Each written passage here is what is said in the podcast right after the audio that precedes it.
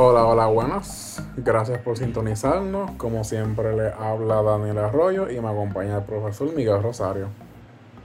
Saludos nuevamente y gracias por escucharnos. Empezando, vamos a hablar un poco de lo del voto adelantado y luego el resto del podcast va a estar eh, dedicado a lo del proceso de transición de la incapacitación del presidente, ¿verdad, Miguel? Eso es así, vamos a, darle ahorita, ya mismito, un giro un poco histórico a este capítulo número 10 para explicar un poquito acerca de esa enmienda número 25 de la Constitución de los Estados Unidos. Vale, vamos a empezar con lo del voto adelantado. Creo que se registraron alrededor de 200 y pico de mil de solicitudes de voto adelantado. Y creo que ciento y pico mil son del Partido Nuevo Progresistas aparente y alegadamente. Pues mira, eso es así. Estaba verificando el, el reglamento que emite la Comisión Estatal de Elecciones cuando se acercan ¿verdad? los procesos eleccionarios cada cuatro años, emiten reglamentos tanto para las primarias como para las elecciones, ¿verdad? Y entonces en el reglamento de, de Java, que es la Junta Administrativa de Voto Adelantado, establece las distintas categorías eh, para que el elector puertorriqueño eh, pudiese solicitar voto adelantado o voto ausente, ¿verdad? Y entre ellas está el elector en trabajo, que es ese elector que trabaja en empresa pública o el sector, eh, perdón, el sector público, empresa privada o autoempleo, y que el día de las elecciones va a estar trabajando, ¿verdad? Ese, ese, ese elector puede solicitar y así ellos van describiendo distintas categorías, por ejemplo, el elector cuidado único, que es este, este elector, que es la única persona eh, en la familia que está cuidando enfermo y ese día no puede dejar a ese enfermo, eh, ¿verdad? Solo, desprovisto, pues tiene la opción de solicitar ese voto adelantado. Asimismo, electores este, hospitalizados, elector candidato, también el elector que es candidato tanto a primaria como a un cargo público electivo puede solicitar voto adelantado. El elector viajero es el elector que el día de las elecciones no va a estar en, en Puerto Rico, así que por lo tanto puede este, solicitar voto adelantado, el elector con 60 años o más, elector con impedimento físico, eh, elector con voto de fácil acceso en domicilio, así sucesivamente, ¿verdad? Va describiendo esas categorías las cuales un elector, ¿verdad? Puede solicitar este, para poder emitir ese derecho al voto que, que tenemos. En síntesis, esos son los todas las personas que tienen eh, derecho a solicitar el voto eh, adelantado, ¿verdad? Correcto, y hay, hay un sinnúmero, ¿verdad? También está el confinado que este que también emite emite este el voto, es un voto eh, de categoría adelantada, ¿verdad? Porque siempre los, los confinados son los primeros en, en ejercer el, el voto. Sí, de hecho, que, que ibas a mencionar lo de cuándo se contabilizarían todos esos votos eh, adelantados? Pues mira, estaba justamente en el mismo reglamento, establece que eh, ese voto va a ser eh, contabilizado el día de las elecciones, o sea, o sea, el mismo 3 de noviembre, pero muchos, incluyéndome, ¿verdad? Y, y quiero este, enmendar ese error, asumíamos que el voto adelantado iba a ser contado una vez cerrasen los colegios electorales a las 4 de la tarde, pero no, el reglamento establece que ese voto va a ser contado desde el día de la elección, el 3 de noviembre, desde las 8 de la mañana. Así que eh, este voto va a ser el primero en que va a ser tabulado y, y contabilizado y entonces una vez cierren los colegios electorales, que los colegios emitan la primera transferencia de datos, ese, ese voto adelantado va a ser unificado con, con la transferencia de esos datos y vamos a ver unos resultados certeros. Pero espérate, en vez de contarlos antes del evento, lo, van a contar durante e, el evento y lo van a mezclar con los resultados eh, de la máquina. Correcto, porque ese eh, hay, hay la, la, la, Junta Administrativa de Voto Adelantado tiene sus máquinas, ¿verdad? Tiene sus máquinas de escrutinio, como vimos en las primarias. ¿Sabes que vimos las, los maletines sin contabilizarse todavía cuando tuvimos esta situación de las primarias? Pues el reglamento lo que establece es que ese voto adelantado va a comenzarse a tabular el mismo día de las elecciones desde las 8 de la mañana. Pero no vamos a saber los datos de nada de las elecciones hasta después de las 4 de la tarde cuando cierren todos los colegios a nivel isla. Sí, ya entendí. O sea, que antes de la elección esa información va a permanecer cerrada, pero en el día de la elección esos datos se van a ir eh, como, como digo, este, manejando y ya a las 4 de la tarde se van a lanzar los resultados adelantados y se van a ir tabulando entonces los resultados de la elección y se van a ir mezclando con los del voto adelantado. Correcto, mira, lo voy a leer, ¿verdad? E, es el, el sección 8.1, el título 8 de ese, de ese reglamento. Las papeletas del voto ausente, el voto emitido mediante el sistema electrónico que disponga la comisión para personas con impedimento, el voto de colegio especial de Java y el voto adelantado de los confinados en lista regular se introducirán en las máquinas de escrutinio electrónico el día del evento a partir de las 8 a.m con la participación de los representantes concernidos.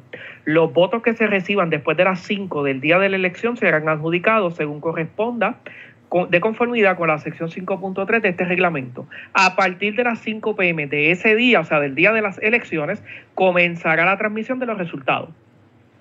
Así que, que siempre se había dicho que el voto ausente, el voto a domicilio, el voto de los confinados, etcétera, lo íbamos a ver eh, no íbamos a tardar en ver los resultados, pero el reglamento es claro. Ese voto se va a contar a partir de las 8 de la mañana del día de las elecciones y a partir de las 5 de la tarde vamos a ver el, resultado, vamos a ver los primeros resultados de todos los votos. Voto regular, voto ausente, voto a domicilio, de los confinados, etcétera. Sí, que de hecho encontré el dato. Según el Partido Nuevo Progresista, la Comisión Estatal de Elecciones recibió este este, ciento, 175.532 solicitudes de voto adelantado. De esas 170.532, 111.624 son del Partido Nuevo Progresista. Me imagino que a lo que el Partido Nuevo Progresista se refiere con que son de ellos es con que ellos con sus listas pues encontraron esa cantidad de personas que ellos entienden van a darle el voto. Correcto. El 2 de noviembre. Eso es representa aproximadamente un 63-64% de las solicitudes de voto adelantado y también el PNP dio la información del voto ausente. En la Comisión Estatal de Elecciones se recibieron unas 6.423 solicitudes de voto ausente y de, esas 6.423, 3.642 son del Partido Nuevo Progresista. O sea, sé que en síntesis el Partido Nuevo Progresista hizo su trabajo electoral de movilizar a su personal para asegurarle la mayor cantidad posible de, de participación en lo que es voto ausente y, voto adelantado. Eh, sí, sí, hicieron un trabajo de base. Este, claro. Eh, pues, eso es lo que tiene que asegurarle, ¿verdad? El partido, al hacer ese trabajo con las listas y determinar que esa cantidad de personas, ¿verdad? Lo importante es que para el partido, lo importante para el partido es que en realidad ese total de, solicitudes y ese trabajo que realizaron se vea reflejado en los votos. Correcto. Eso es lo importante.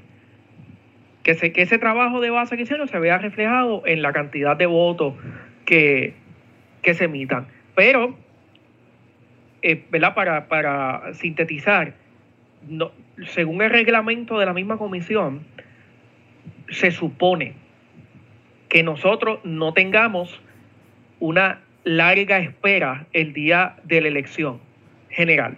porque según el reglamento, si desde las 8 de la mañana de ese día se van a estar contando toda esta cantidad de voto adelantado y voto ausente, y, a las, y desde las 5 de la tarde vamos a estar viendo esos resultados en conjunto con lo de los colegios a nivel isla, pues ya a las 6 de la tarde debiésemos tener un panorama claro de quién ganó la elección. Se supone. Se supone. con que nos levantamos ese 2 de, 2 de noviembre. Se supone, se supone, ¿verdad? Que todo, todo, todo corra eh, bien que, y no haya ningún tipo de, de problema. Pasamos ya a lo de la enmienda vigésimo quinta. Sí, mira, yo quería traer este tema porque escuché, ¿verdad? En la radio y en, y en varios rotativos del país eh, distintas eh, posiciones o distintas interpretaciones de la vigésimo quinta enmienda de la Constitución de los Estados Unidos.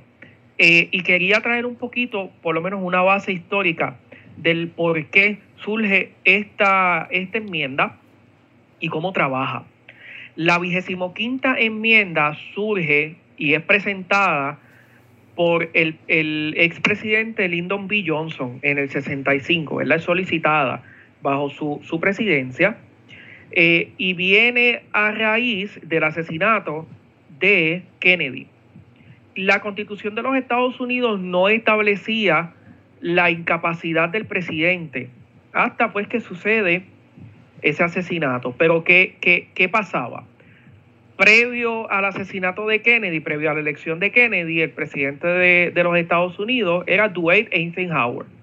Eisenhower pues era general, militar condecorado eh, del ejército de los Estados Unidos, luego de la Segunda Guerra Mundial, gana las elecciones, una figura muy popular previo a ese suceso bélico mundial, eh, pero estaba mayor y estaba enfermo. Su vicepresidente era Richard Nixon. ¿Qué pasa? No, eh, eh, Eisenhower tuvo una serie de complicaciones de salud que lo obligaban a estar en cierto modo despegado del poder mientras estaba en el hospital o era intervenido quirúrgicamente. En varias ocasiones fue intervenido quirúrgicamente, estuvo hospitalizado. Pues la transferencia de poder se hacía de manera indirecta entre Eisenhower como presidente y con, eh, Richard Nixon como vicepresidente. Así que no había un proceso formal establecido eh, para temporalmente transmitir el poder del presidente mientras la figura estuviese eh, impedida de ejercerlo. Así que pasa, con el asesinato de, de Kennedy, pues eh, eh, Lyndon B. Johnson, que pues, sube al, al, poder como presidente, decide presentar una enmienda a la Constitución para uniformar ese proceso de transferencia de poder. Y ahí es que nace lo que conocemos como la vigésimo quinta enmienda. La vigésimo quinta enmienda fue propuesta el 6 de julio de 1965. Entonces, ¿qué pasa? Para enmendar la Constitución de los Estados Unidos, pues eh, se presenta el proyecto en el Congreso, en, en ambas cámaras. Ambas cámaras lo aprueban, va a la firma del presidente y una vez el presidente lo firme, eso pasa a ratificarse por los estados. ¿Qué es la ratificación? Es un plebiscito en donde los ciudadanos de cada estado votan sí o no para enmendar la constitución. Y este proceso de ratificación comenzó el 12 de julio de 1965. Miren, miren qué rápido fueron seis días, o sea, fue un proceso fast track. O sea, del 6 de julio que se propone, ya el 12 de julio del 65, el primer estado que emite su ratificación o ese plebiscito fue Nebraska. Así que eh, desde el 12 de julio de 1965 hasta el mayo 25 de 1967, los Estados Unidos estuvieron en un proceso, ¿verdad? Los estados estuvieron en un proceso de ratificación de esa vigésimo quinta enmienda. El último estado en eh, ratificarla fue eh, el estado de la Florida, mayo 25 de 1967. O sea, que el proceso de ratificación se tardó 584 días. Esos son un año y seis meses. Estuvo ese proceso para eh, este, poder, espérate, no, un año, no, casi dos años, en proceso de, de ratificación. Ahora bien, ¿qué es lo que establece esa vigésimo quinta enmienda? Pues hay tres formas de que, la, de que se dé la transferencia de poder del presidente al vicepresidente. La sección 1 establece que en caso de que el presidente sea depuesto de su cargo o en caso de su muerte o renuncia, el vicepresidente se convierte automáticamente en presidente. La sección 2 es cuando el, cuando el, puesto de, de vicepresidente estuviese vacante, presidente nombrará un vicepresidente que tomará posesión de su cargo a ser confirmado por voto mayoritario de ambas cámaras. O sea que la vigésimo quinta enmienda no solamente trabaja la figura del presidente, sino también trabaja la figura del vicepresidente. Ahora bien, la transferencia de poder en estos últimos días o semanas de, en los Estados Unidos estuvo hablando eh, consecutivamente sobre la salud del presidente Donald Trump. ¿Qué sucede?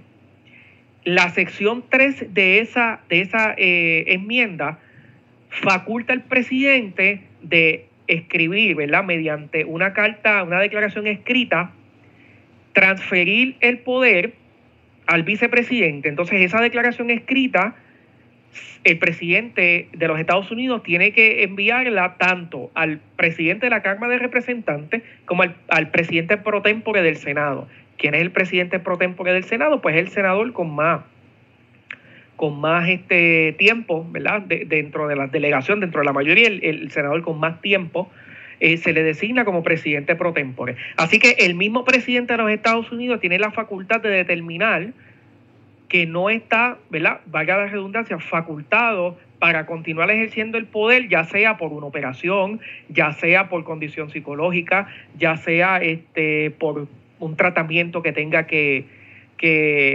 efectuarse, pero en caso de que el mismo presidente sepa, supiese que va a una operación, una intervención quirúrgica y va a estar bajo los efectos de la anestesia, el presidente redacte esa declaración solicitando traspasar el, poder temporariamente a la figura del presidente. Ahora bien, la sección 4 de esa misma enmienda establece que tanto el vicepresidente como los miembros del gabinete del presidente determinasen que el presidente está incapacitado por cualquier razón para ejercer el poder, ellos pueden solicitar mediante declaración escrita a los presidentes del Senado y de la Cámara de Representantes transferir el poder de manera temporera o de manera eh, ¿verdad? Eh, completa los poderes de la oficina del presidente al vicepresidente.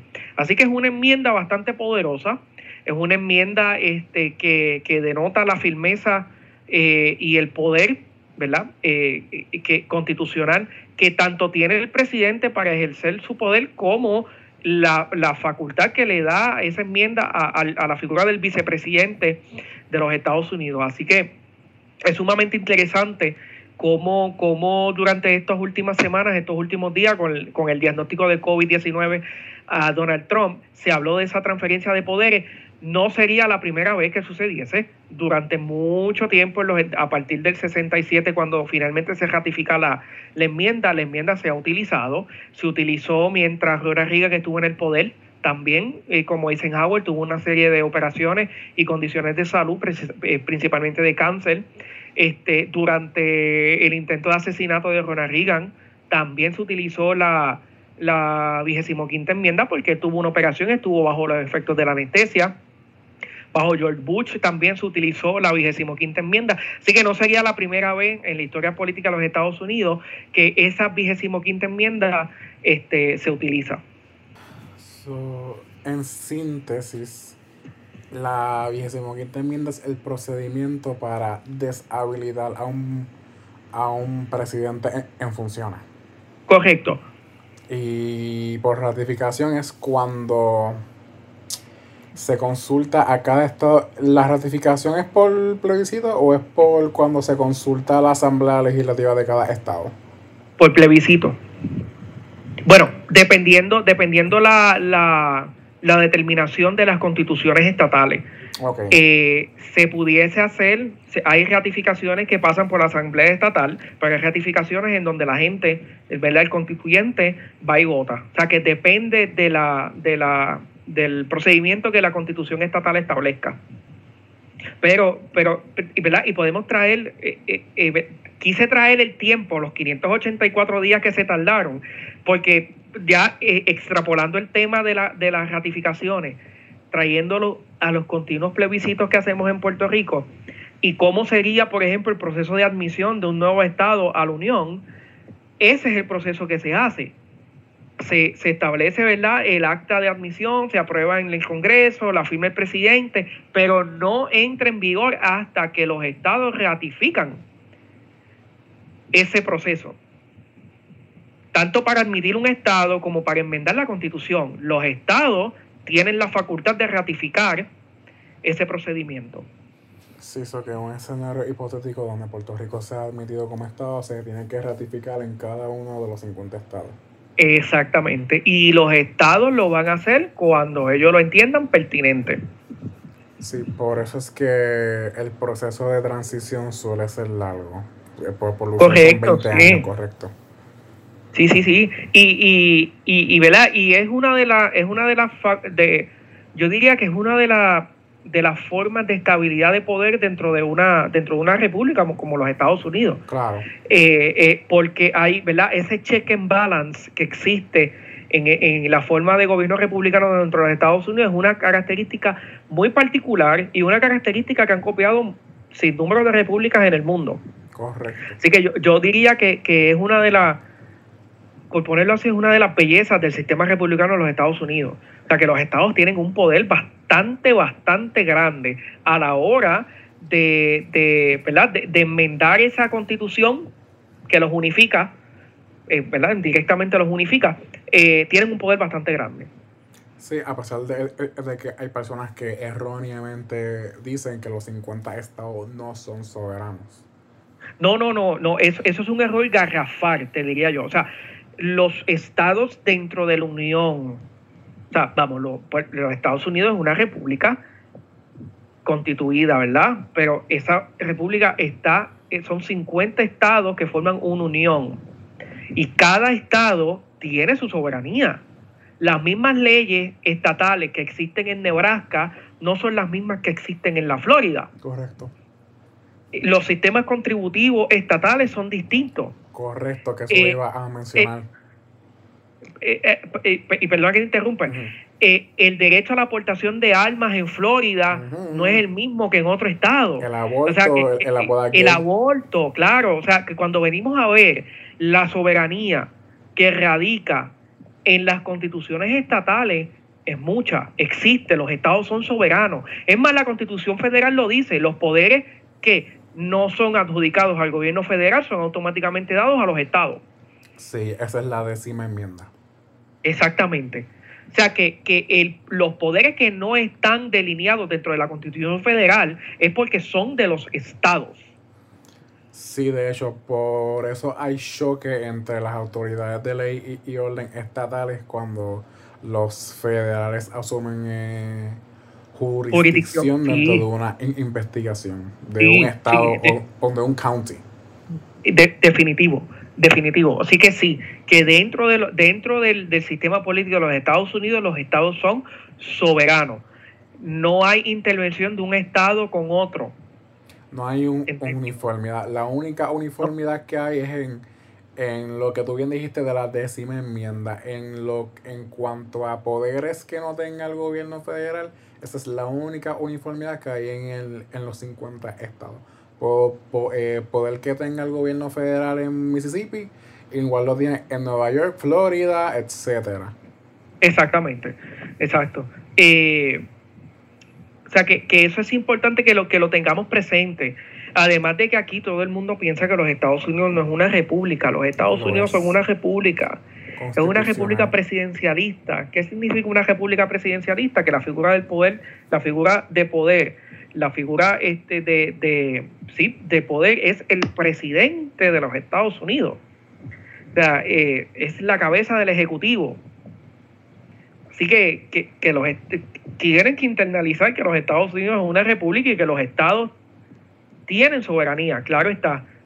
¿Por qué eso aquí no se entiende? Pues obviamente por los discursos este, particulares de la política puertorriqueña en cuanto a la a las formas de gobierno de la independencia, a la, ¿verdad? la república, al independentismo, al socialismo, al comunismo, etcétera, que nos han envenenado durante muchísimos años. Pero sí, sí, en términos de, de los estados, los estados son soberanos. Eso es así.